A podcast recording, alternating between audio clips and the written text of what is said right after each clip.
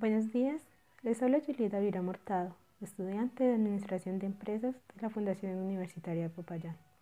En esta ocasión hablaré sobre el Código de Ética de la Profesión de Administración de Empresas. Este código tiene 46 artículos distribuidos en cuatro títulos así. Título 1, Deberes del Administrador de Empresas. Título 2, Régimen disciplinario de las faltas. Título 3, Sanciones al administrador de empresas por faltas al Código de Ética Profesional. Título 4. Procedimientos para la aplicación de las faltas contra el Código de Ética.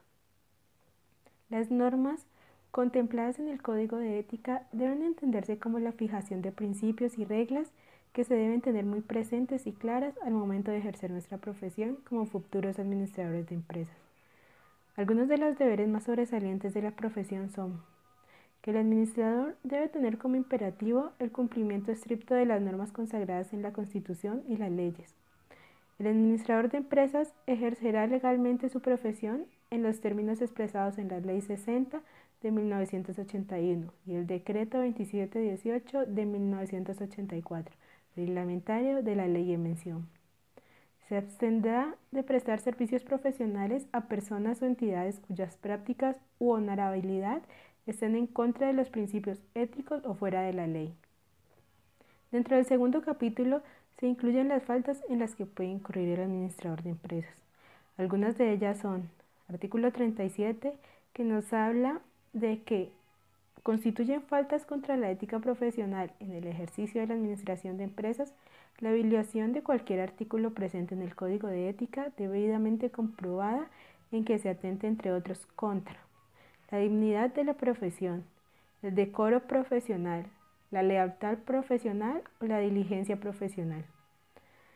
Serán faltas contra la ética profesional, además de las estipuladas en el artículo anterior, las anteriores. El ejercer ilegalmente la administración de empresas. El diligenciamiento de la matrícula profesional de administración de empresas mediante documentos falsos el hacer parte de una firma u organización de administradores de empresas asociados sin el lleno de los requisitos estipulados en el artículo 11 de la Ley 60 de 1981. El hacer publicidad hablada o escrita de sus servicios profesionales más allá de sus verdaderos títulos, especializaciones académicas y cargos desempeñados. En el título 3 se encuentran las acciones que el administrador de empresas tendrá si incurre en alguna falta. Las sanciones que se aplicarán a los administradores de empresas que incurran en faltas al código de ética serán las siguientes. Amonestación privada, personal o por comunicación escrita dirigida al infractor. Amonestación pública. Multas sucesivas en los términos del artículo 27 del decreto 2718, reglamentario de la ley 60 de 1981. Suspensión temporal de la matrícula profesional e inhabilitación para el ejercicio profesional de la Administración hasta por tres años máximo.